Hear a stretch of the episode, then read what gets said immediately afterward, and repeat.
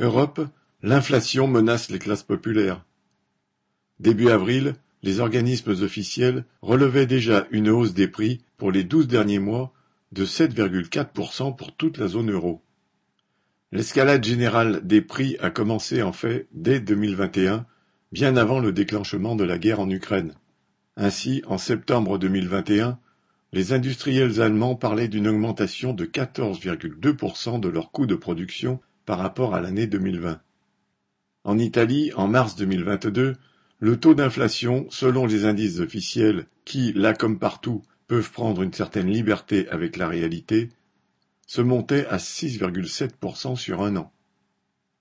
En Espagne, il se montait à 9,8% et en Allemagne à 7,6%.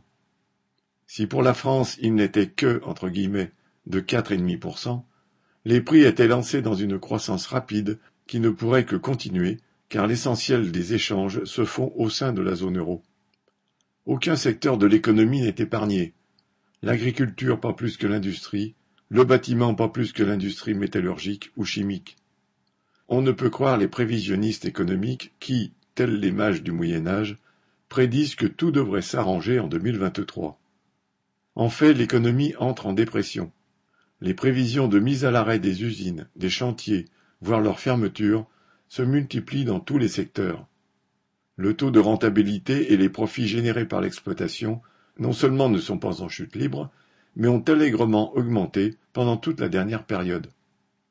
Cela signifie que la bourgeoisie fait payer à la classe ouvrière les frais de la situation à travers le blocage des salaires, voire leur baisse, et l'aggravation des conditions de travail.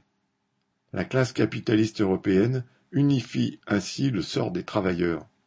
Aucun indice sérieux de reprise n'est là, bien au contraire, et cette hausse continue des prix pourrait encore exploser dans l'avenir. Les capitalistes se préparent à y faire face en s'attaquant aux travailleurs et aux classes populaires pour garantir sur leur dos la préservation de leurs profits. Face aux mêmes trusts, aux mêmes politiques gouvernementales, les travailleurs devront s'unir pour imposer leur droit à la vie. Paul Sorel